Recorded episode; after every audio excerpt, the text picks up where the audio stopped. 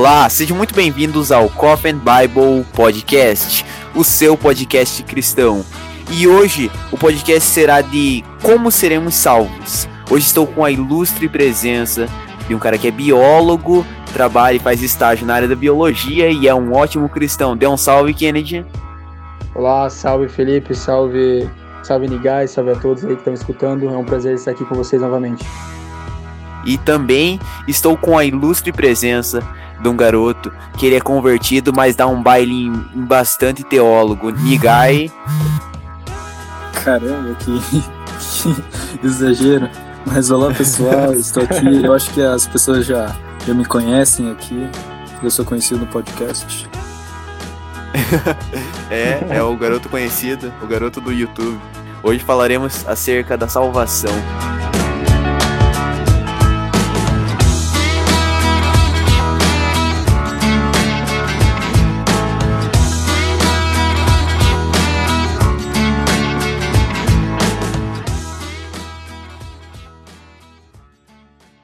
Então, é acerca da salvação. Hoje nós entendemos que somos salvos. Eu sei que eu sou salvo e acredito que vocês também acreditam que são salvos. Mas da onde vem essa convicção dessa fé? Da onde vem da convicção dessa salvação é, direta? Por meio do que a gente acredita nisso? Alguém sabe me responder? Como vocês acreditam que vocês são salvos? Como vocês acreditam? Como você, Kennedy? Como você, Bruno? Como vocês acreditam que vocês são salvos? A salvação ela vem por meio do quê? Tem como eu eu eu me auto salvar ou eu ir atrás de Deus para me salvar? Ah, ok.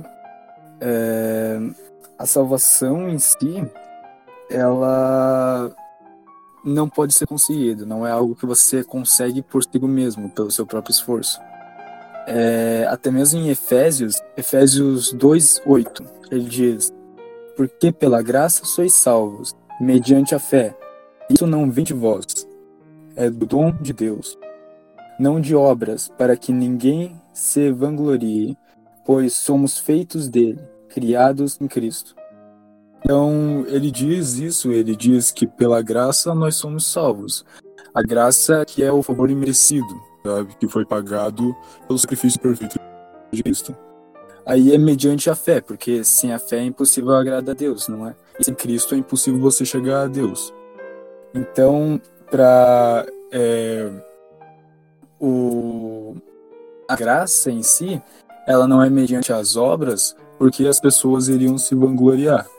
É que nem, vamos dizer, o, as pessoas considerarem você consegue receber a salvação por conta de suas ações boas, ou de é, você manter uma vida é, humilde e, e conforme as regras, sabe? Você vai conseguir a salvação. Mas o ser humano em si, ele já é tendencioso ao pecado, já tem o coração pecaminoso. Então, sem Cristo e sem o sacrifício de Cristo, seria impossível você conseguir chegar até Deus. Então, é pela graça, onde foi um presente que foi dado ao ser humano, ser humano pecador, né, foi dado a ele esse presente, mesmo ele não merecendo, mesmo é, isso já vem lá do sacrifício de Cristo, né? Por ele não ter nenhum pecado, né? E o ser humano que ser o responsável pelo pecado, pecado por isso do pecado ser é, pelo sangue, né? Então, aí a morte de Cristo foi o presente, a morte dele, o sacrifício dele, um presente merecido dado aos pecadores, sabe? Então, por meio disso, as pessoas são salvas por meio de Cristo, nós podemos chegar de novo a Deus como uma reconciliação. Mas por meio de, das obras humanas, é basicamente impossível você chegar a Deus por meio de suas obras. Olha que interessante, interessante. Eu vi que você falou bastante sobre a graça. É... Eu também acredito que eu sou salvo por meio da graça. Mas eu percebo que muitas vezes a graça ela não é compreendida. Ou ela ela é entendida de outra maneira. Para você, o que é a graça? Para vocês, é, para você, Kennedy e, e Nigai, para vocês, o que é a graça? Então, é, cara, para mim a graça, ela é, o nome já diz, né, graça. Então ela vem de graça, não precisa eu correr atrás para eu conseguir. Né, a graça que é que é mencionada ali na Bíblia, É algo que Deus derramou né, sobre, sobre aqueles que iriam crer em Jesus. Então, pela graça, nós somos salvos. Não importa o que eu fiz ou o que eu faço, eu sou salvo pelo sacrifício de Jesus. Então, o cristianismo, né, como o Nigai estava falando, ele vai justamente na contramão de outras religiões. Enquanto outras religiões elas falam, por exemplo, que você precisa fazer boas obras, que você precisa ajudar os pobres, ser humilde, né, como o Nigai estava falando, fazer boas ações, é, ser uma pessoa correta, você vai se achegar a Deus. O cristianismo é justamente o contrário. O cristianismo ele prega isso daqui. Eu sou mal, eu sou pecaminoso, eu sou tão pecaminoso quanto uma pessoa que está presa dentro de uma cadeia. A única diferença é que eu conheço o meu pecado e eu me agarro em Jesus Cristo porque Ele pode me salvar do meu pecado. Então isso é graça. Quando eu entrego a minha vida a Cristo, sabendo que eu sou pecador, que eu sou pecador, que eu não, não posso ser aceito por Deus, mas eu confio que Cristo pode salvar, me salvar desses meus pecados e Ele morreu por mim. Então Cristo pagou esse, esse, esse pagou esse, esse pecado que eu tinha, foi pago em Cristo. Então, é, automaticamente, pela graça, um favor imerecido, eu acabo sendo salvo por conta de Jesus, porque ele já pagou o que eu deveria pagar. Né? O, o preço que eu deve, deveria pagar no inferno, Cristo pagou para mim na cruz. Então eu sou salvo por conta disso. Não importa mais o que eu faço ou o que eu deixo de fazer. Eu já sou, já sou salvo por Cristo Jesus. Caraca, eu também acredito acredito nisso. Eu vou ficar, a gente vai ficar concordando sempre aqui. Sim, mas é basicamente isso. É que nem aquela, aquela, aquela frase de camiseta de jovem cristão, sabe? Onde tem dizendo assim que sois salvo pela graça, mas não foi de graça, por causa que foi pelo sacrifício e sofrimento de Cristo, né? Verdade. Então tem um preço a pagar, só que nós recebemos isso de graça, como presente. Amém, muito show. Amém, é isso mesmo. mesmo. E agora uma pergunta capciosa para vocês. É, o sacrifício de Jesus foi por todos? A Bíblia trata bastante acerca do de, de escolhidos, de chamados, de poucos escolhidos. O sacrifício ele foi para todos ou foi só para um pouco, uma parcela de pessoas? Porque se o sacrifício fosse para todos, é, o sacrifício seria imperfeito, porque as pessoas podem recusar o sacrifício. Porém, se Deus escolheu algumas pessoas, ele está sendo injusto? Alguém sabe me responder? Então, é, eu, eu acredito assim, existem duas, duas vertentes, né? Tem tanto uma vertente que acredita que, que a salvação é para todos, né? Isso é mais pelo lado da doutrina arminiana, e a doutrina calvinista que diz que a, que a salvação é para alguns, né? A salvação é para aqueles que são chamados e eleitos por Deus. É, eu, né, eu tenho por convicção de que a, a segunda opção é, é a que eu acredito mais, né? No caso que Deus tem os escolhidos e que ele escolheu alguns para a salvação. Mas lógico que a outra também é uma doutrina válida, né? Vai muito da, do que a pessoa acredita. Mas existem textos, por exemplo, que depois eu acredito que o Nigai vai estar lendo, que fala, né, por exemplo, que Deus quer que todo mundo se salve, que ninguém se pereça. É, acredito que Deus quer mesmo que todos se salvem. Deus não quer que ninguém vá para o inferno, até por isso que Cristo acabou morrendo por conta disso, né? Mas que nesse contexto onde Deus quer que todos sejam salvos, infelizmente o ser humano muitas vezes não quer ser salvo, né? Muitas vezes não, sempre o sim, ser humano sim. não quer ser salvo, né? Sempre o ser humano vai querer continuar pecando e não vai querer é, aceitar Deus. Então eu acredito que a salvação ela vem por intermédio de, de Cristo resgatando literalmente aquela pessoa da lama e levando ela ao arrependimento, mesmo que ela não queira, né? Então, por exemplo, eu Kennedy odiava Deus antes da minha conversão, né? Não queria saber sobre Deus, queria continuar pecando, mas hum. Cristo, né, se compadeceu de mim e me tirou do pecado e me colocou é, uma nova vida, né? E automaticamente eu passei a crer nele, não porque eu quis crer, porque como a Bíblia fala, a salvação vem por meio não por meio das obras, mas sim por meio da graça. Então, pela graça, até mesmo o resgate de Deus é algo de graça, é algo que eu não queria, mas mesmo assim Deus quis me resgatar né? E, e, a própria vontade de seguir a Deus é algo que o Espírito Santo, Deus, gerou em mim. Então eu não, eu não posso dizer assim para alguém, ah, eu sigo a Deus porque eu quero, porque eu sou melhor do que os outros. Não, eu sigo a Deus porque Deus teve misericórdia de mim. Né? Então acredito que o, o sacrifício de Cristo ele vale para todos, mas infelizmente nem todos têm esse, essa salvação, porque a gente vê que muitas pessoas rejeitam a Deus. Então Cristo morreu para aqueles que queriam se salvar, para aqueles que, que acabariam se chegando a Cristo, porque senão o sacrifício dele seria em vão, né? Ele acabaria morrendo por alguns que nem seriam salvos, então não faria sentido. Deus ia despejar a ira dele em cima de Jesus e depois despejar em cima das pessoas também, né? Então Deus só despejou a ira em cima daquela de Cristo, em cima daquelas pessoas que iriam se salvar. Essa é a minha opinião, né? É, só complementando um pouco, em. Tito 2 e 11, fala: Porque a graça de Deus se manifestou salvador a todos os homens. É, eu, eu acredito que a graça de Deus ela se manifestou a todos, mas nem todos é, querem a, a salvação, tá ligado? É, muitos rejeitam essa salvação uhum. e rejeitam esse presente de Deus, porque Deus ele dá salvação por meio da graça, e a graça é um favor merecido. Esse favor é como se fosse um presente. Mas eu posso ele recusar esse então, presente então, de Deus, que tá tem, tá ligado? Que tem o rejeitar, então, da. Então vocês dizem que tem a parte de rejeitar a graça. Eu então. acredito, na minha opinião, sim. Na minha opinião, sim, porque a Bíblia trata também dos.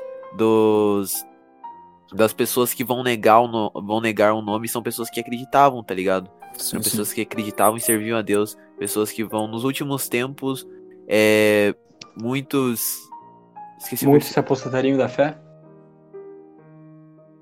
Uhum. Apostatariam isso. Apostatariam da fé nos últimos tempos. E tipo, então conheceram a Cristo, viveram os dons e abandonaram, tá ligado?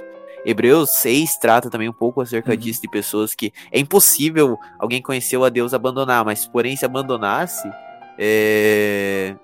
É, seria a mesma coisa que pegasse é, Jesus Cristo e expôs a vitupério. Isso é muito doido, né? Aí é por causa que. Sim. Oi? Vocês. Vocês não acham que isso vai ter uma complicação? Exemplo, o calvinismo em si, puro, sabe? Vocês não acham que ele vai ter uma complicação na hora de pregar para as pessoas? Exemplo, é, eu tenho a convicção de que as pessoas são escolhidas para serem salvas. Então eu não preciso pregar, porque de qualquer forma aquelas pessoas serão salvas. Vocês bacana, bacana. Ah, eu acho interessante isso. Eu acho interessante porque assim, olha só, Bruno. É... Mesmo que as pessoas sejam salvas e sejam escolhidas, né? Escolhidas porque Deus salvou, porque Ele quis escolher. E que eu também não, não nego, Deus ele escolhe os seus. E Porém, a gente não sabe quem são os escolhidos, tá ligado? A gente não sabe quem, quem Deus escolheu. E eu acho que até dá uma segurança pra gente pregar o evangelho. Porque quando a gente prega o evangelho com a cabeça que Deus escolheu a pessoa e ele trabalha, e a gente não precisa convencer a pessoa, ao, ao contrário, o Espírito Santo convence a pessoa do erro, fica bem mais, mais leve o fardo de pregar o evangelho, pois você sabe, se uma pessoa se converter, Deus ele tá agindo ali no coração daquela pessoa. E se aquela pessoa abandonar Cristo, ela nunca foi convertida, tá ligado? Se você for olhar os dados de, de maior número de evangelização, é, o maior número de evangelização, seja pela internet, seja na. É, seja em número de pessoas, sempre foi de, de igrejas tradicionais, de igrejas de doutrinas calvinistas.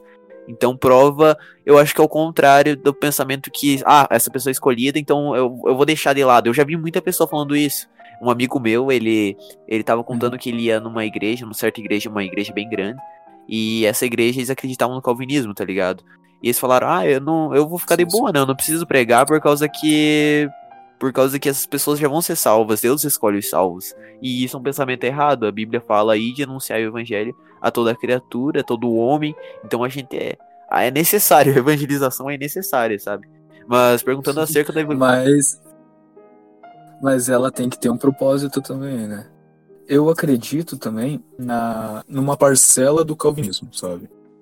Eu acredito que é, as pessoas, tem pessoas, certas pessoas que são as escolhidas, como na história tiveram várias pessoas que foram escolhidas, só que elas foram escolhidas para pregar para as outras pessoas, e aí eu encaixo a parábola do semeador, sabe? Que aí, por o coração das pessoas já estarem repletos de pecado, não entrar a palavra, entendeu?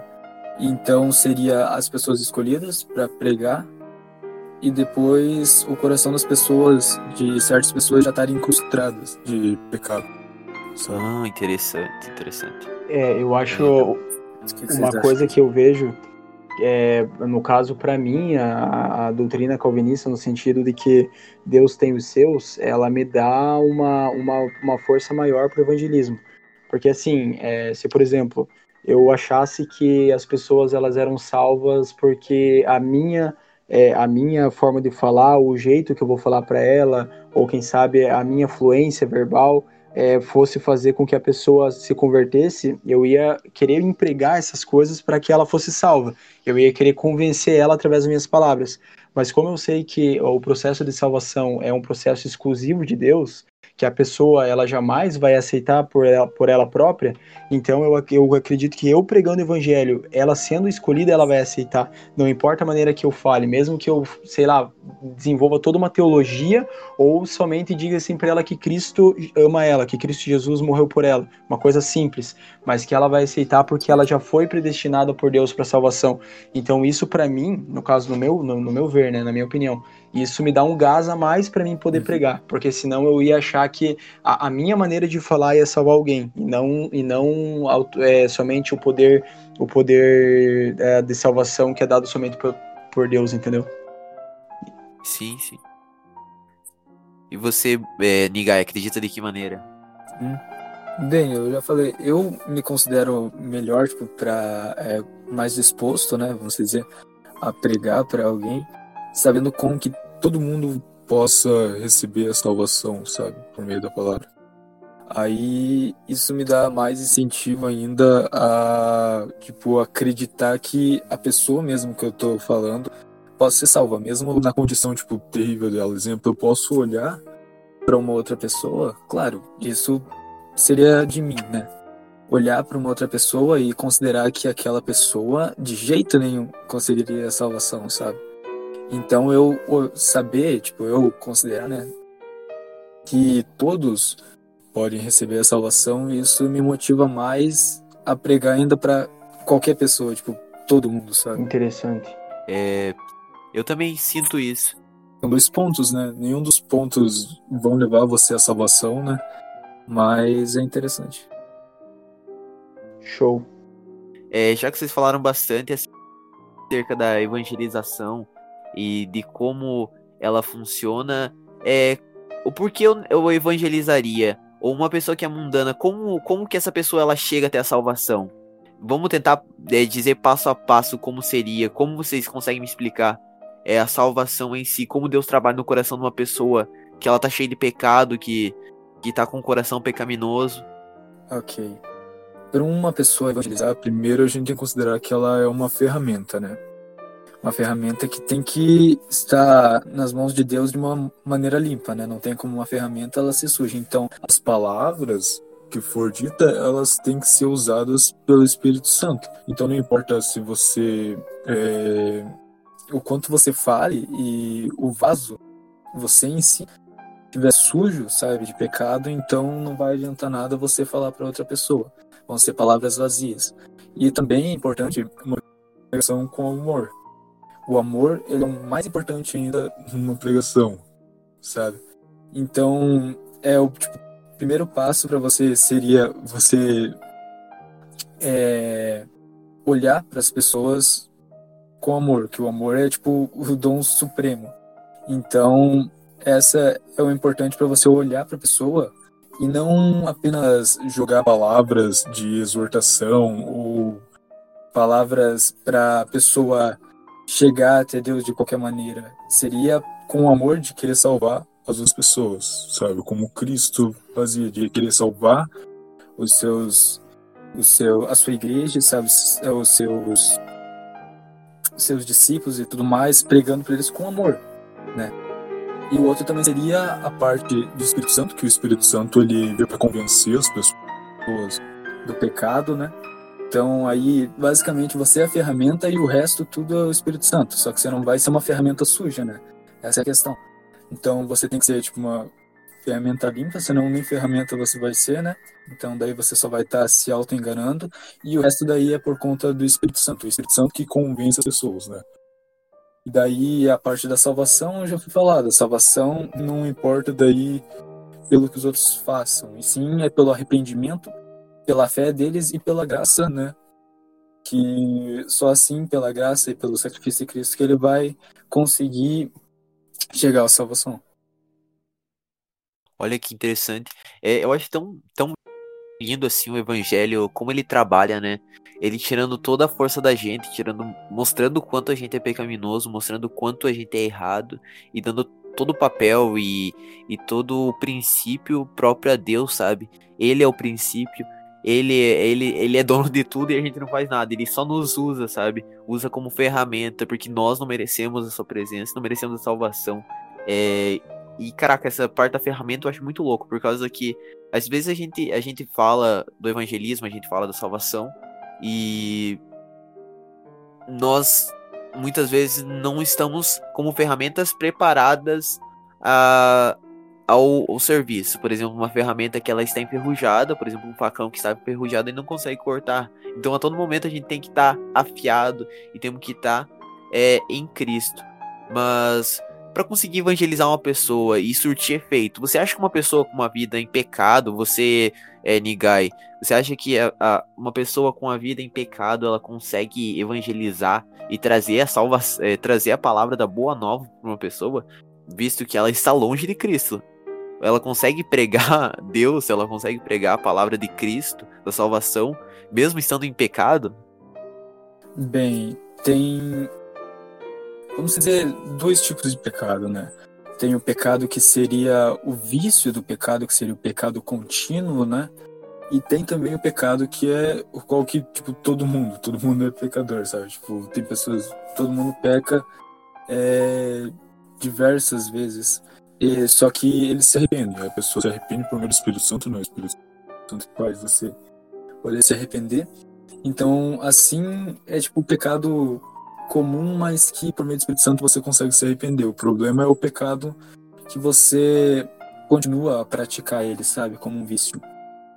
Aí esse pecado daí é complicado, por causa que a pessoa para que vai pregar, ela vai precisar de qualquer forma do Espírito Santo, né? E, aí, se ela tiver com pecado, Deus, por não se misturar com o pecado, não faz sentido ser utilizado para isso. Então eu acredito que a pessoa iria conseguir até convencer a outra, mas a sua pregação não seria até utilizada pelo Espírito Santo, então a conversão não seria, sabe, justa em si. Olha que interessante. E, cara, eu gosto muito desse assunto e como Deus trata, eu, a gente, a gente parte do pressuposto que a gente é, é pecaminoso. É, Paulo fala que aquilo que eu quero fazer eu não faço e aquilo que eu não quero fazer acabo fazendo. Então, o pecado ele já habita na gente, sabe? Ele tá incrustado na gente. Só que como a gente, seres pecadores, é, seres que não, necess... não não merecem a presença de Deus, Deus ele mesmo assim ele usa a gente. Ou é, isso eu acho tão louco, como Deus ele pode usar um ser que ele que é tão pecaminoso.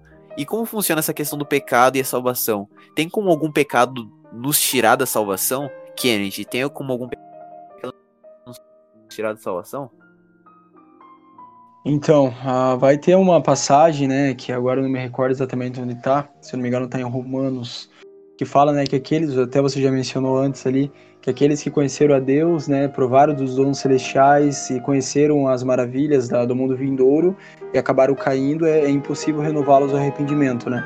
É, isso é bem claro na Bíblia, é, existem duas vertentes, né? Alguns acreditam que ele realmente se trata de um salvo, né? Alguém que conheceu a Cristo e acabou caindo e acabou não conseguindo mais, é, acabou se apostatando e acabou perdendo a salvação. E tem uma vertente, né, principalmente a calvinista, que vai acreditar que aquela que aquele, aquilo, aquilo que está sendo dito ali no texto é uma pessoa que conheceu é, o evangelho, experimentou dele, mas nunca se converteu. Que a gente pode fazer uma alusão, por exemplo, a Judas, né? Judas provou do mundo vindouro, ele provou dos dons celestiais, Sim. ele provavelmente curou enfermos, fez grandes maravilhas, viu Jesus ressuscitar mortos e chegou no final ele acabou se apostatando e acabou traindo Jesus. Então, a, eu, eu sou mais adepto dessa segunda, dessa segunda vertente. Por quê? Porque se eu posso me apostatar do pecado, é, se eu posso me apostatar do evangelho, isso significa que a salvação ela conta um pouco de obras, porque eu vou ter que perseverar na salvação. Então eu estou praticando obras e a Bíblia deixa claro que não, não é pelas obras, mas sim somente pela graça. Então, assim, eu tenho um pouco de dúvidas ainda, não tenho uma opinião formada. Eu acredito mais nessa segunda opinião, né? Mas também pode ser que não, tá? É, mas uh, eu acredito que Deus ele é soberano sobre tudo, então eu acabo me, me inclinando sobre a palavra e sobre Deus e confiando que só Ele pode me salvar e que eu não posso fazer nada. Tipo, por mim, eu acabaria me afastando da fé, mas por conta do Espírito Santo, eu acabo, acabo né, continuando seguindo a Cristo. Então, por isso que eu acredito que um salvo, ele não pode perder a salvação. Porque é aquela que John Piper fala, o que, o, quem é que te mantém crente todo dia durante a manhã? Como que você sabe que amanhã você vai acordar crente, amanhã de manhã? Por quê? Porque o Espírito Santo está renovando essa fé dentro de você. Não é você que persevera na fé, mas sim o Espírito Santo que mostra Cristo todos os dias. Então, por isso que, na minha visão, mesmo que pode ser, né, pelo texto lá, que se tratava de um salvo, mas na minha visão, um salvo não pode perder a salvação. Para mim, ali o texto estava falando de alguém que conheceu o Evangelho, mas nunca se converteu a Cristo, nunca se arrependeu verdadeiramente dos pecados. Apenas uma pessoa que experimentou e acabou se afastando. Olha que interessante. É, a Bíblia fala que a, a fé sem obras ela é morta. E a, as obras ela vem pela, por meio da fé. E a fé ela é um dom de Deus. E os dons de Deus ele é dado às pessoas que estão na presença, teoricamente. Mas como que as pessoas elas podem exper eh, experimentar dos dons espirituais mesmo sem ser, ser salvos? Kenneth, como que elas conseguem ser. Mesmo assim, elas conseguem ser. ser. ser. usar, usar os dons e sem ser salvas? Então, é, a Bíblia fala ali, por exemplo, que algumas pessoas falarão nos últimos dias, né? Senhor, Senhor, né? Nós não fizemos em seu nome grandes maravilhas, não operamos milagres. Aí que Jesus Cristo vai falar, né? Em verdade vos digo que nunca vos conheci. Apartáveis de mim, vós que praticais a iniquidade. Então, eu acredito que assim, o poder do nome de Jesus Cristo, ele pode ser usado tanto por, por crentes quanto por descrentes. Um descrente, por exemplo, que só está experimentando do evangelho e acaba, por exemplo, pregando para outra pessoa, ele pode acabar pregando o evangelho e aquela pessoa acabar se convertendo por meio dele, mesmo ele não sendo salvo. Por quê? Porque ele está utilizando uma ferramenta que é poderosa, ele está utilizando do evangelho, que é a própria palavra de Deus. Não é ele que vai estar tá salvando, mas sim ele vai ser um instrumento mesmo que ainda não salvo, mas um instrumento de levar aquele evangelho para alguém e aquela pessoa vai acabar uhum. ouvindo a voz do evangelho, mas não a voz daquela pessoa. Então, por isso que eu acredito que mesmo pessoas não salvas, elas podem, por exemplo, colocar a mão na cabeça de uma pessoa e como testemunho falar em nome de Jesus seja curada, e aquela pessoa ser curada, por exemplo.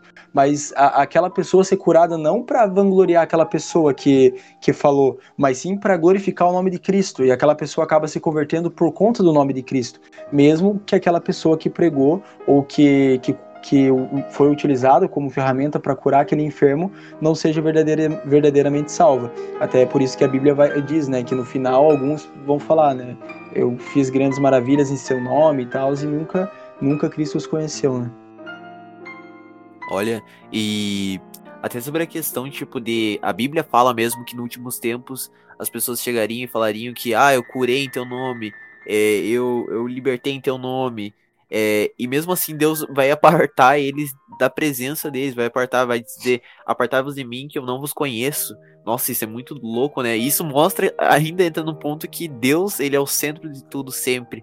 É, mesmo a gente fazendo milagres, mesmo que Deus opere na nossa vida e a gente faça milagres, mesmo assim, isso não significa nada. Isso não significa que eu sou salvo. Isso não significa nada. Significa que Deus está cumprindo a sua palavra e que Deus está passando a sua palavra para frente.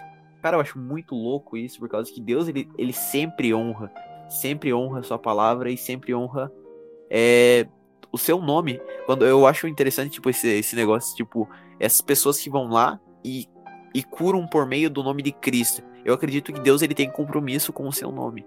É, onde, por exemplo, é usado em seu nome, pode ocorrer milagres, tá ligado? Amém, o, que você, o que você acha sobre isso? É bem isso mesmo, tipo, que Deus, ele, ele cumpre, ele ele, ele cumpre com o que ele disse. Se ele disse que ele vai curar por meio do nome dele, mesmo uma pessoa que ela não seja salva, ela, Deus ele pode agir na vida dessa pessoa, pode agir como ferramenta e pode fazer o que ele quer. É, e aí entra naquele negócio, né? Se a gente tem o nosso livre-arbítrio, é, Nigai, se a gente tem o nosso livre-arbítrio, aonde entra Deus nos usar? Deus, ele, ele, ele cumprir com a sua palavra, sabendo que a gente pode escolher não, não ser usado por Deus. É, olhando pelo lado arminiano, olhando pelo lado que a gente tem um livre-arbítrio livre para servir o que a gente quer e não, não querer a Deus, como se encaixa a questão da soberania de Deus e da salvação em si? Se ele quer salvar uma pessoa e a pessoa não quer ser salva, como entra isso? Bem, cara, vocês estão me colocando em ponto como se eu fosse um arminianista. Mas. ok, eu não, não, não acredito no, no próprio livre-arbítrio em si, sabe? Eu acredito que tem a influência de Deus sabe, ao meio das pessoas, a influência de Deus para poder conseguir chegar ao, ao objetivo, que é exemplo, a gente pode ver a descendência de Cristo, tudo foi tudo organizado, orquestrado para a vinda de Cristo, sabe? Então eu acredito que Deus faz mais ou menos algo parecido, sabe? Para poder conseguir o objetivo dele, que seria a igreja, né? Ao meio do, do povo e das pessoas. E eu acredito que para isso sim pode ser utilizada é, outras pessoas, né? Como, vamos dar um exemplo, Judas, sabe? Para que traiu Cristo. Então, basicamente isso que tem que acontecer, sabe? Aconteceu algo assim e que foi permitido algo para acontecer. Então isso é bem, bem contra bem contra o arminianismo, né? É, e eu acredito que assim, é influência onde Deus influencia tudo ali para depois Cristo se encontrar com a sua igreja, né? Para organizar a igreja dele, como foi feito desde o passado até agora. E eu acredito também que tem influência maligna daí, que é o meio das pessoas, que seria a tentativa de impedir que isso ocorresse, sabe?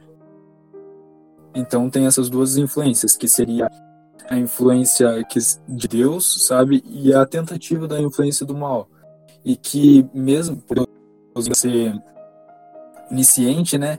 Então, tipo, é tudo basicamente ao controle dele. E ao controle do mal, basicamente é só uma ilusão sobre tentar impedir a criação da igreja e chegar até Cristo. Olha, é, até a Bíblia fala isso que a Bíblia fala que tem vasos para honra e vasos para desonra. Naquela época, o vaso para honra era o vaso que colocaria vinho, o vaso colocaria água e serviria as pessoas. E o vaso para desonra seria o vaso da latrina, casa privada. Olha que louco isso. A Bíblia trata mesmo que tem vaso que foi criado para desonra, tá ligado? É, eu acredito também que existe a, a, predestinação do mal mesmo. Deus, ele, ele entrega algumas pessoas para Satanás mesmo. É, porque tem pessoas que já nascem desde o começo, desde, a, da, desde criança, com o princípio de que vão servir o mal. Isso não encaixa a nós julgar quem que é essa pessoa ou quem não é, tá ligado? Mas se a gente for ver na história, por exemplo, Hitler. Hitler ele foi predestinado para fazer o mal e, e perseguir os judeus, sabe? Hitler foi. Eu não sei se ele foi salvo ou não foi, eu acredito que não, né? Eu acredito. Eu não sei se ele foi salvo ou não. Porém, olha que doideira, ele foi predestinado a, a fazer aquele mal. E já tem pessoas, por exemplo, apóstolo Paulo, que mesmo fazendo mal, depois se converteu e, seguiu a sua vida loucas, pregando evangelho e tudo. E, e, e falando do próprio Cristo. E vamos voltar um pouco a Cristo, vamos falar um pouco de Jesus Cristo. É em João, 1 João 14, fala que aquele que é a palavra tornou-se carne e viveu entre nós. Vimos a sua glória, glória como do unigênito vindo do Pai, cheio de graça e de verdade. Quando a gente fala sobre é, a parte dessa parte de João, a gente tá falando do próprio Cristo que viveu entre nós. É, vocês acham que as pessoas antes de Cristo foram salvas? Kennedy, você acha que as pessoas antes de Cristo foram salvas? Porque eles não conheceram a Cristo. Eles não conheceram a Cristo, porém, é, você acha que a salvação, a morte de Cristo, foi até para eles? Então, é, se você for reparar, até tem uma passagem que fala assim que que Cristo, né, aquele qual já era crucificado na eternidade. Uma coisa assim, fala uma passagem. Então, é, eu acredito que as pessoas no Antigo Testamento, mesmo elas seguindo todas aquelas obras, né, aquelas leis, elas seguiam aquilo como uma maneira de demonstrar que elas não conseguiam ser salvas por mérito próprio. Então, elas acabavam é, se colocando também é, em cima do sacrifício de Jesus, mesmo que elas ainda não conhecessem né? Ainda eles acreditavam que havia um redentor, um Messias, mas eles não sabiam como esse, esse Messias ia morrer e o motivo pelo qual ele ia morrer, né? Mas eu acredito que eles entregavam o coração para Deus e eles acreditavam que a salvação vinha através do Senhor, mesmo que não tivessem a revelação completa, que a gente vai descobrir através de Paulo, né, onde ele vai falar sobre a graça, sobre a salvação não por meio de obras e tudo mais. Então eu acredito que elas eram salvas também pela graça, mesmo que ainda não conhecessem muito bem como essa graça funcionava, entende? Elas sabiam que eram, que eram pecadoras, mas elas sabiam que Deus acabava salvando elas. É o caso, por exemplo, quando Moisés, quando Deus pede para ele, ele olhar a mão dele, né, e ele vê que a mão dele está cheio de lepra, e ele vê a imundícia do seu coração, né? Aonde também Isaías ele se prostra de joelhos perante Deus quando ele tem aquela visão de Deus, né? E ele fala assim, é, é, o que será de mim, pois eu sou um homem de lábios impuros, né? Então ali no momento ele sabe que ele jamais conseguiria ser salvo, mas aí vai lá um anjo, né? E, e, e, e limpa os lábios dele, né? E deixa ele purificado. Então eu acredito que eles acreditavam, né? No, que Deus ia, ia salvar eles através da graça, mesmo que ainda não soubesse exatamente como ela ia funcionar.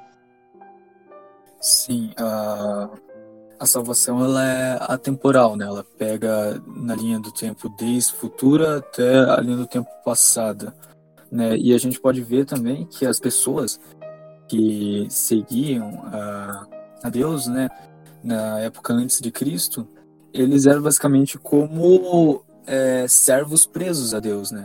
Então aí ele indica mais ainda a escolha. Aí eles foram escolhidos realmente por Deus e ali eles não sairiam de Deus ainda mais para criar a linha a linha do tempo, né, a linha do é, hereditária, né, para vir Cristo depois, criando as descendências dele, né. Então, é, então eles foram escolhidos já como como servos, né, servos escolhidos por Deus. E mesmo assim, mesmo se eles fossem escolhidos, eles ainda seriam pecadores, né? Então aí o sacrifício de Cristo no futuro pode salvar esses, esses servos de Deus do lado passado. É, e a gente pode até ir um pouco mais longe. Né? A gente poderia perguntar, por exemplo, será que o sacrifício de Jesus valeu também para tribos aborígenas no meio da Amazônia? Né? Pessoas que nunca ouviram o evangelho, talvez pessoas de outras culturas, né? Então, eu sou bem pouco radical nessa, nessa questão, porque eu acredito que o amor de Deus sempre vai valer a mais. Então eu acredito, por exemplo, que numa tribo lá no meio da Amazônia, que nunca ouviu falar de Jesus, eu acredito que até mesmo essa questão de todos os povos e culturas ter um Deus que eles acreditam, eu acho que já é um reflexo de que Deus ele se mostra até para aqueles que nunca ouviram o evangelho. Então, por exemplo, uma pessoa que nunca ouviu o evangelho lá no meio da Amazônia, perdido lá um, uma tribo, eu acredito que mesmo naquele sistema de crença que eles foram criados ali, eu acredito que o Espírito Santo está constantemente revelando a Cristo. E talvez de alguma maneira que a gente não entenda, eles acabem sendo salvos pela graça também, mesmo seguindo um tipo de doutrina diferente, mas que Deus mostra para eles o Filho Jesus, mesmo que a gente não entenda. Talvez uma pessoa lá no meio de uma cultura totalmente diferente da nossa, que nunca ouviu o Evangelho, o Espírito Santo mostra para ela através de sonhos, através da natureza, através do dia a dia, do cotidiano, e eu acredito que algumas pessoas são escolhidas mesmo fora do ambiente religioso, nunca nem tendo ouvido o evangelho. De alguma maneira, Deus vai falar no coração delas. Eu tenho essa crença porque eu acredito que, que Deus não vai deixar ninguém se perder. Ah, mesmo Sim. que a pessoa acabe rejeitando, mas que ele quer salvar todos, né? É, isso ele também é relacionado a, a Bíblia ser perspícua, né? Ela ser clara, ela ser nítida para as pessoas que são simples. Por exemplo, a Bíblia, ela, a, em relação à salvação, ela sempre vai ser bem clara sobre a questão da revelação, da, da salvação. Só que tem uma grande complexidade por trás das escrituras, porém a parte onde é relacionada à salvação é para todo mundo. Tipo, a palavra são para todas as pessoas. Né? Isso até para poder ajudar as pessoas que não sabem ler, as pessoas que não poderiam compreender algo mais complexo. Então a Bíblia ela tem o básico para salvação ali, tem as escrituras ali que dizem sobre e ela é perspícua, né? E daí tem a parte complexa dele, que seria a parte histórica, que seria a parte que poderia ser estudada em estudo teológico e tudo mais. Então não é realmente necessário uma formação, né? Que nem é, algum é, realmente algum estudo aprofundado teológico e sim por meio de Cristo, né? E os básicos para você saber sobre a salvação, ele é para todo mundo. A palavra é bem nítida. Olha, é bem interessante isso, por causa que a palavra, como ela, ela é simples, isso quebra aquele outro negócio também das outras religiões que, que os caras, para ser, por exemplo, budismo, os caras são monge, eles ficam a sua vida inteira, tá ligado? Dedicado a isso. É... E só somente os caras mais, os grão-mestre lá, que podem efetuar e conseguir ter a melhor meditação, tá ligado? É, sempre com. É, tratando como sendo as maiores pessoas.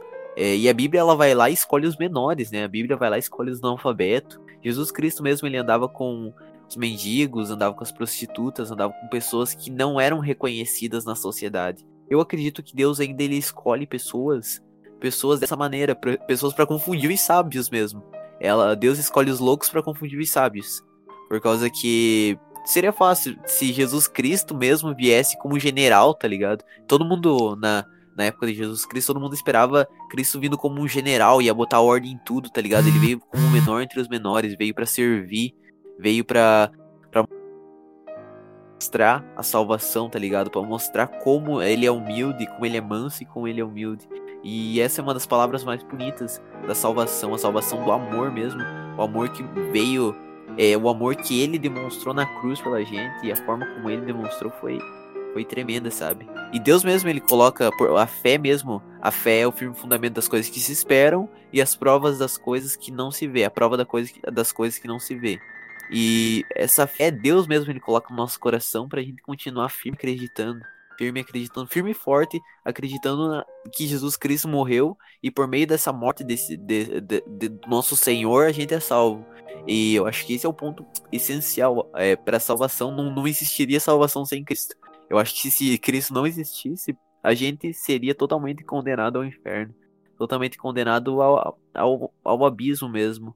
E falando um pouco sobre essa questão mesmo de ser condenado ao abismo, é, a gente vê agora, a gente tá vivendo um momento que tá tão complexo de, de se viver por causa que o ateísmo crescendo, outras religiões, é o neopaganismo crescendo de uma maneira assim impressionante. Até tava conversando com a minha prima, com a Gabi, sobre o, o neopaganismo crescendo de uma maneira assim que as pessoas elas querem rejeitar elas, de alguma maneira, elas querem ir contra o Deus, contra o próprio Deus, sabe? Adotando é, religiões do passado, religiões com magia. E também o Islã crescendo de uma maneira assim impressionante. Vocês acreditam que a salvação é. A, a, a, a vida de Cristo é breve? O que vocês acreditam sobre a, a, a vida de Cristo? Kennedy. Então, é, no caso, essa questão da, da apostasia, né, que é até dito lá por Paulo é, nas cartas, né, que no fim dos tempos a, muitos se apostatariam da fé, haveria um, é, o amor de muitos se esfriaria. É, ali mostra de que Deus ele guia a história conforme ele quer. Né? Aí já entra até uma questão de uma doutrina né, da soberania de Deus, onde Deus ele faz tanto as pessoas é, virem a Cristo, quanto muitas vezes, quando elas rejeitam, eles fa ele faz elas se perderem de uma vez. E isso é muito explícito na Bíblia, né? Onde fala, por exemplo, é, que Deus vos entregou as suas paixões infames e tudo mais. E essa questão que você disse sobre as pessoas estarem cada vez mais longe, eu acredito que é um reflexo disso. Né? Como as pessoas estão cada vez mais rejeitando o evangelho, Deus acaba entregando elas ao próprio coração. E por isso que muitas delas estão indo para o neopaganismo, tipo, elas nem estão sendo ateus, antes fosse ateus, né? Mas elas estão indo para um outro extremo, né? Servindo a demônios e tudo mais. Então eu acredito que isso é uma das principais evidências da vinda de Jesus, né? A vinda de Jesus ela seria marcada é, principalmente pela apostasia. E hoje a gente vê ali, por exemplo, países da Europa, né, com 50% da população ateia, até 90% em alguns países, se eu não me engano a Suécia é um dos países onde tem maior nível de ateísmo, e isso é tudo reflexo de uma, de uma sociedade caída, né, onde as pessoas estão se afastando de Deus cada vez mais e servindo ao pecado, né, porque querendo ou não o pecado ele prende o ser humano, e se o ser humano, é, a Bíblia diz, né, onde é, a luz é manifesta, as suas obras são, são manifestas também. Então eles correm da luz, né, para que eles possam continuar pecando. E infelizmente isso é um reflexo né, da, da apostasia e provavelmente Cristo já está ao ponto de estar tá, de tá voltando aqui para a Terra e talvez até mesmo na nossa geração. E também em relação à vida tá se tornando ordinária, né? Tipo, em Mateus 24, 37, ele fala que na vinda de Cristo os dias seriam como de Noé, né? Onde as pessoas basicamente viveriam normal, elas só comeriam, elas só trabalhariam e ficariam andando normalmente pela terra. Então é basicamente sobre pensar que só por você ser bonzinho no cotidiano, você iria conseguir a salvação. Então, a pessoa ser até viver normalmente sem Cristo, mas sendo boa, não significa salvação, né? Isso, e tem, tem até uma, uma passagem de 2 Pedro 3, a, que ele fala assim, é, que nos últimos dias virão escarnecedores, né? É, contrastando com isso que o Nigai falou, andando segundo suas próprias concupiscências, e dizendo: Onde está a promessa da sua vinda? Porque desde que os pais dormiram, todas as coisas permanecem como desde o princípio da criação. Eles voluntariamente ignoram isso, que pela palavra de Deus, já desde a antiguidade existiu os céus e a terra, que foi tirado da água e do meio da água subsiste. É, aí fala que, é, não, amados, não ignoreis uma coisa, que um dia para o Senhor é como mil anos, e mil anos como um dia. O Senhor não retarda a sua promessa, ainda que alguns a tenham por tardia, mas é longâmino para conosco, não querendo que alguns se percam, senão que todos venham ao arrependimento. Então aqui fala, né, sobre os escarnecedores, né, que perguntaria onde está a sua vinda? Desde que meus pais dormiram, continua tudo a mesma coisa, né? Tudo é igual, então eu não preciso mais esperar a vinda de Jesus. Mas ali fala que um, um dia com mil anos para o Senhor, e ele está esperando, né, para que todo mundo venha ao arrependimento para ele poder vir, né, para ele poder voltar. Sim, é isso mesmo. É... Até sobre a questão de, tipo, as pessoas hoje em dia é, optarem pela ciência ao invés do próprio Deus. Você acha, Kennedy, que por causa a ciência, a ciência crescer, ela, ela reflete no ateísmo? Você acha que a ciência, você que é biólogo, você que estuda algo, algo relacionado às ciências biológicas, você acha que a ciência ela contribui para o ateísmo? É, eu acredito que sim, porque, querendo ou não, o conhecimento da, da natureza, o conhecimento das, das coisas, ela pode tanto revelar Deus quanto afastar o homem de Deus. É, pode revelar através de uma humildade, onde eu inclino a minha cabeça e eu vejo que eu não tenho ciência de nada, de que o mundo é complexo e que existe um Criador, ou ela pode me afastar de Deus quando eu me, so, me soberbeço e acredito que o meu conhecimento é o suficiente para acreditar que Deus não existe, sabe? Então, é, até tem uma passagem lá, né, que fala que o Felipe até tu já tinha falado um pouco antes, né, que Deus escolheu as coisas loucas desse mundo, né? Aí ele Paulo fala assim: "Onde está o sábio, né? Aonde está o sábio segundo a carne, né? Aonde estão os poderosos? É, muitos deles não, não estão na igreja. Muitos deles estão aí na mídia, né, falando as suas, é, entre aspas, suas loucuras aí, né, tentando se achar os, os grandes inteligentes, mas querendo ou não, eles só estão refletindo isso que a Bíblia já falava, que aqueles que são sábios segundo a carne acabam se perecendo, mas aqueles que conhecem as coisas do Espírito, né, acabam se inclinando para as coisas do Espírito. Então, muitas vezes, a, a, ciência pode fazer com que haja uma soberba no coração de que as pessoas se afastem cada vez mais de Deus, achando que elas têm o conhecimento da natureza, sendo que elas não têm. Né? Enquanto uma pessoa que ela não teve instrução, que ela não foi instruída de como funciona a natureza, ela pode olhar com humildade e mansidão e acabar entendendo que existe um criador nisso tudo. Então, até mesmo na biologia, muitas vezes eu já tive já já tive momentos que eu achei que eu sabia muita coisa, já sabia de tudo. Então eu não precisava mais de Deus na equação. Só que se, se, se, você for reparar, isso é uma grande soberba do coração, porque eu não sei nem como eu, eu fui formado no ventre da minha mãe, a Bíblia já falava isso, né? Então, se eu achar que eu sei de tudo, eu, eu tô, é somente meu coração soberbo mesmo, porque na verdade eu não sei de nada, né? Eu não sei nem o dia de amanhã. Por isso que eu acredito que a ciência, a ciência muitas vezes acaba afastando o homem de Deus por conta disso, por causa principalmente dessa soberba no coração despertada através do momento que você começa a conhecer um pouco mais do que outras pessoas. E também tem da parte sobre as pessoas se basearem em sinais, né? É, para basear a fé delas. Tipo, muitas vezes foi relatado na Bíblia de pessoas pedindo para que Cristo demonstrasse sinais para, sei lá, provar a fé deles, sabe? É, até em João 4,48, é, Jesus diz que a menos que é, vejam os sinais, que as pessoas vejam os sinais e as maravilhas, eles nunca iriam crer, sabe?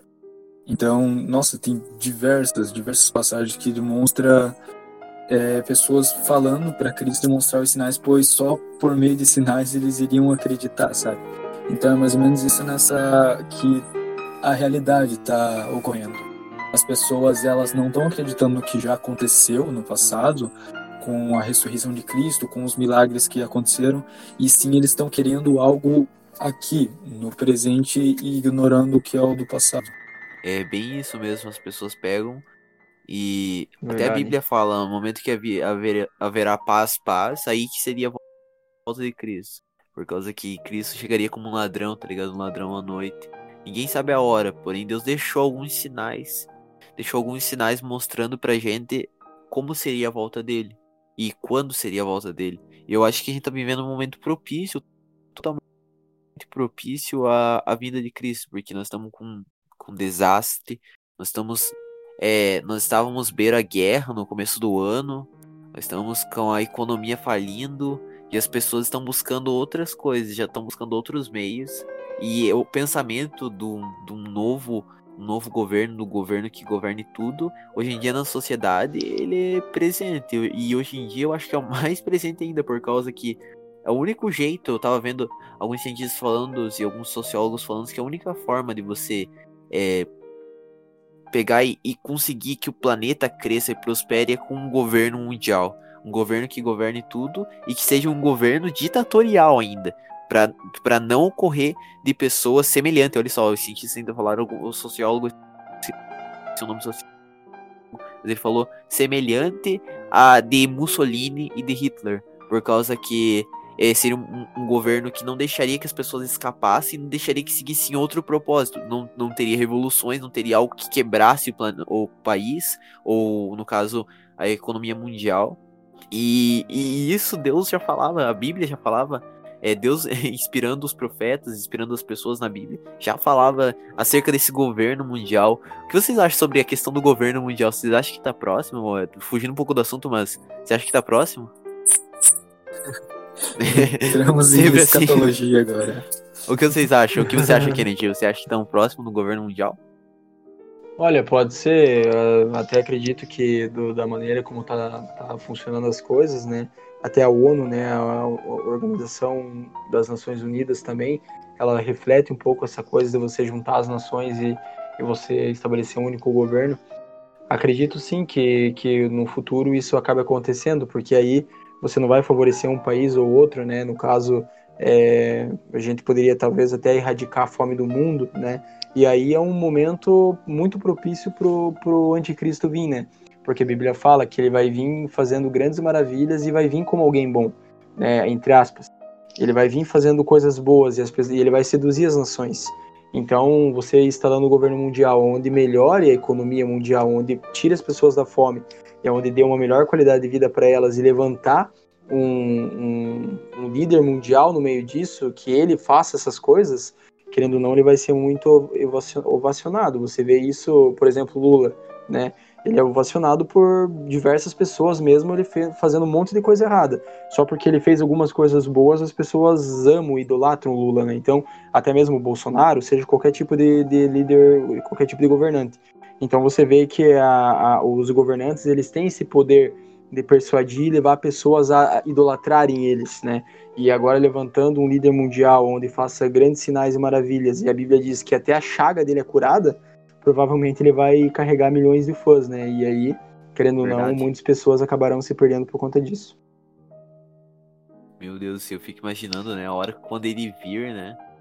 É, vai ser louco por causa que eu tava vendo a internet toda se preparando já com, pra, um, pra vinda do anticristo, por causa que é, na Netflix você vai ver. vai ter séries que indicam a vinda de um, de um tal de Messias, um novo Messias. Você vê na internet, é, no YouTube, pessoas falando que já não, não há mais esperança e que só se o novo Messias viesse. E tudo preparando para essa vinda desse, desse Messias. Se fosse possível, enganaria até os escolhidos. Pois é. Isso, que loucura, né? É uma loucura. Até um escolhido poderia. É, só que se você for ver a linguagem que tá falando ali na Bíblia, a Bíblia deixa clara que não é possível salvar o escolhido. É, é, e persuade o escolhido, por quê? Porque ela diz assim, ó, que se possível fora, poderia enganar até os escolhidos. Só que ela diz se possível fora, mas não é possível porque o escolhido, ele é ele é selado com o Espírito, né? Então o Espírito não vai deixar o escolhido ser enganado. Por isso que ela diz essa linguagem, ela não diz assim, é, o escolhido será enganado. Ela fala assim, que se possível fora, poderia até mesmo enganar o escolhido, mas provavelmente Deus vai perseverar e vai preservar esses escolhidos no meio dessa, no meio dessa, desse governo. Sim, isso demonstra também que não é por nós, né? É só por misericórdia do Espírito Santo mesmo para a gente permanecer. Verdade. Aí que a gente, né, entra no quesito de mansidão e da gente acabar vendo as outras pessoas com mais amor. Porque se a gente achasse que nós perseveramos, a gente poderia julgar o nosso irmão. Mas quando a gente percebe de que nós somos igual ao nosso irmão que caiu, a gente inclina a cabeça e, e abraça aquele irmão e entende que ele caiu não porque porque ele é pior do que nós, mas porque ele não estava ouvindo a voz do Espírito, né? Porque sem o Espírito nós faríamos o mesmo, né? Sim. É, falando também, então, já que vocês falaram em Espírito Santo, é, a pessoa só consegue. É, sim, tem como sim. uma pessoa ser batizada com o Espírito Santo e não ser salva?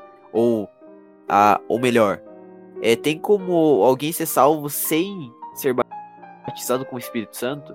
Kennedy. Logo após Bruno é, se tem uma pessoa ser salva sem ser batizada? Isso mesmo. Ah, acredito que sim. É, na verdade, sim. Existem, né, como sempre, existem sempre duas vertentes para tudo na Bíblia.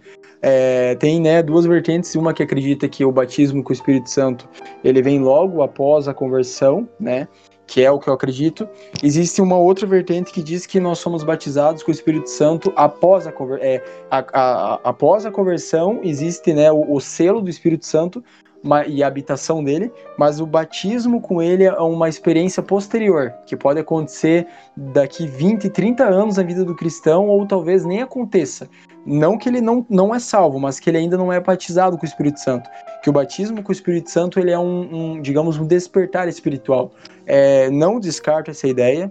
É, muitos pentecostais acreditam nisso. É, existem pessoas, até por exemplo, Luciano Subirá, que é um cara que eu admiro muito, que acredita nessa ideia. Mas eu ainda, por não ter tido ainda essa experiência, eu prefiro acreditar que o batismo com o Espírito Santo ela vem logo após a conversão, logo após eu me converter, eu já sou batizado e selado com o Espírito. Mas também acredito que existe um encher do Espírito, que após eu me encher dele eu posso realizar grandes maravilhas através do nome de Jesus, mas isso não significa um batismo com o Espírito Santo, mas sim um encher dele que a Bíblia mesmo instrui, que a gente sempre esteja cheio do Espírito, né? É, essa é a minha visão, mas lógico que aí eu posso estar errado. Ah, sim, sim. E a sua visão, Bruno?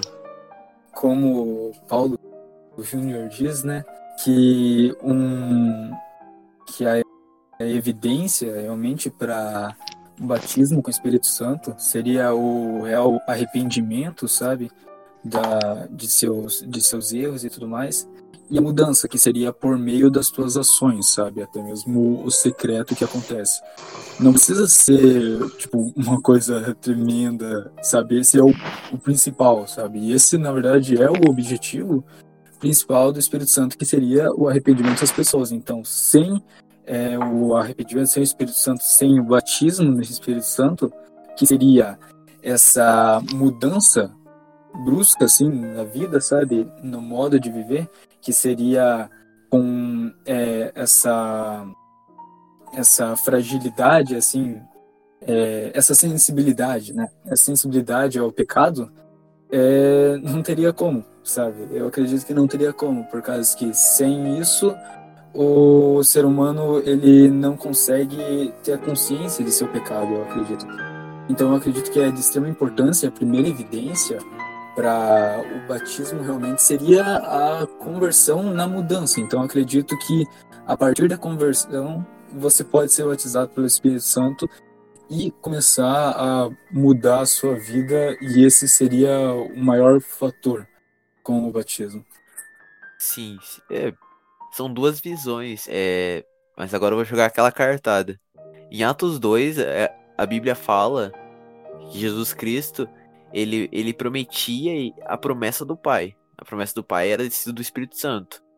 É, alguém que viesse para consolar, e lá em Atos 2 acontece a descida do Espírito Santo. E lá eles, vê, eles veem diversos dons, diversos dons, línguas repartidas como de fogo, e língua como de fogo, não de fogo, mas língua como de fogo, uhum. e línguas estranhas, que seriam língua dos outros povos, e essa questão da, da, da evidência da, do batismo com o Espírito Santo. Tem como as pessoas serem batizadas sem falarem em línguas ou sem a demonstração da, dos dons espirituais, Kennedy? Depois você pode dar a tua opinião, Bruno. Então, é, eu acredito que acredito que sim. É, por exemplo, a Bíblia vai falar lá que nem todos falam em línguas, né? Mas cada um é dado um dom específico. Então, tipo assim, eu acredito que é, através do Espírito Santo nós temos diversos dons. A Bíblia vai falar lá, se eu não me engano, nove dons, né? Onde tem o dom de línguas, o dom de profetizar, o dom de, de, de, de palavra de sabedoria e tudo mais. Então, cada um é dado um tipo específico de dom. Lógico que mesmo que eu tenha um dom específico, eu posso acabar demonstrando um certo dom diferente em um momento específico da minha vida mas o, o, dom principal vai ser um só, aonde Deus vai dar, né? E eu acredito que eu posso buscar outros dons, mas geralmente Deus vai me presentear com, com um dom específico e eu posso estar buscando outros dons, né? Porque a Bíblia mesmo diz também lá, Paulo vai dizer, procurai com zelo os dons espirituais, né? É, então eu acredito que assim, não são todos que falam em línguas. Se eu quiser buscar, eu posso conseguir esse dom, mas se eu não tiver esse dom, não significa que eu, que eu não, não tenho o Espírito Santo mas que o meu dom pode ser um outro, pode, pode ser um dom de profetizar, um dom de, enfim, né, discernimento de espíritos, vai cada um vai ter um tipo de dom específico. Eu posso estar buscando outros ou posso ser utilizado em um certo momento específico, por exemplo, eu estou lá no meio de um monte de pessoas que falam outras línguas. O meu dom não é o dom de línguas, mas aí o Espírito Santo vai lá e usa minha boca para falar línguas. Pode acontecer, mas a partir do momento que eu deixar de falar com aquelas pessoas, aquele dom acaba não sendo mais manifesto. Então, acredito mais ou menos nesse sentido que os dons funcionam assim na, na, na vida da, das pessoas que são salvas. Sim, eu, eu acredito da mesma forma. Eu acredito que os dons, eles podem ser diversos, até eles não se resumem a apenas esses dons. Tipo, Deus, sabe, ele pode te utilizar de diversas maneiras, sabe, da maneira que ele, que ele quiser, na maneira em que ser preciso, né, em que for preciso.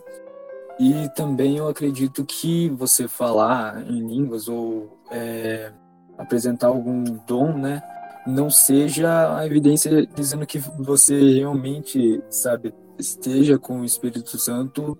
Se você não tiver o dom, significa que você não tem, sabe? Você não está com o Espírito Santo. O maior, maior é, índice, sabe, é, indício é sobre você ter o seu arrependimento. O arrependimento é um grande trabalho do Espírito Santo. O arrependimento é o fundamental, sabe, para você conseguir o perdão, né? Então eu acredito que é, os dons e tudo mais, mesmo o Espírito Santo se manifestando e acontecendo maravilhas, né? É, onde ele se manifesta, eu acredito que é o de maior importância ali é, seja de principal a, o seu rendimento.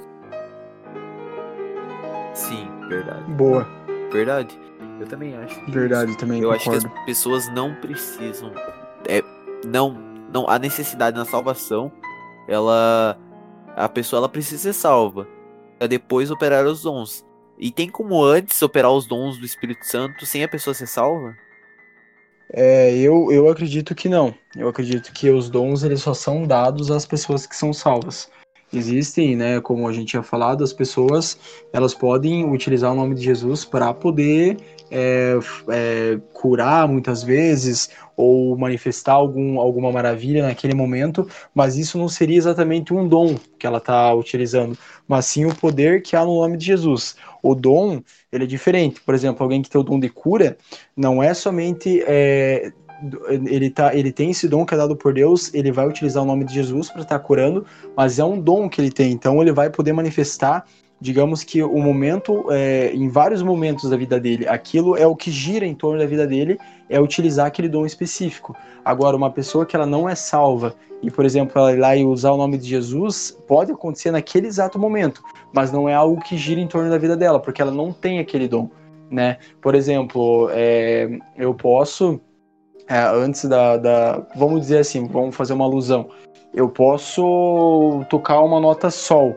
ou um dó no violão. Eu posso tocar, mas não significa que eu sou um, um violinista, por exemplo, que eu toco violão, né, que eu sou um, um, artista. Né, eu apenas posso tocar num determinado momento da minha vida, mas a minha vida não gira em torno do violão, digamos, como um artista, por exemplo, que vive anos tocando.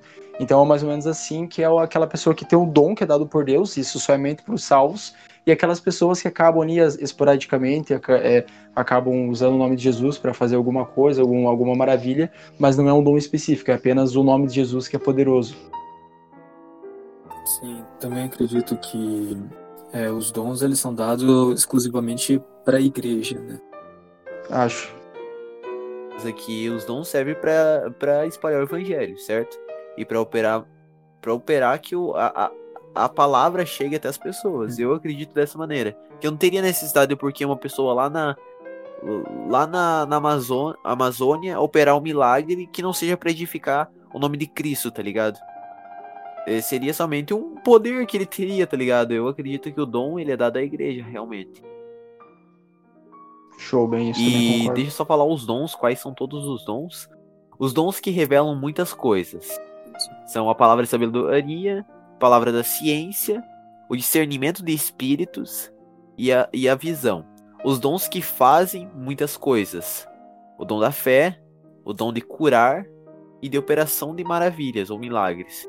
E os, o dons, os dons que dizem, dizem muitas coisas, que é o dom de profecia, a variedade de língua e a interpretação das línguas. Esses seriam os nove dons que a Bíblia trata. E a supremacia do amor, que seria o dom maior, seria que daí todos nós temos que buscar. Você acha que todas as pessoas. Eh, você acha que alguém pode ter todos os dons, Kennedy? Uh, acredito que não. Acredito que todos os dons eu acho muito difícil porque talvez para Olha, até pode ser que exista, mas talvez isso seja um grande problema porque a pessoa pode acabar por exemplo, se, se, se, se ensoberbecendo, é difícil falar essa palavra, né, se achando por conta desses dons. Mas olha, na verdade agora me veio uma coisa, eu acredito que não. Eu acredito que não, porque a Bíblia diz que cada um é uma peça no corpo, né? Então uma pessoa, por exemplo, que ela tem um dom específico, se ela tiver todos os dons, então ela não precisa do restante do corpo, entendeu?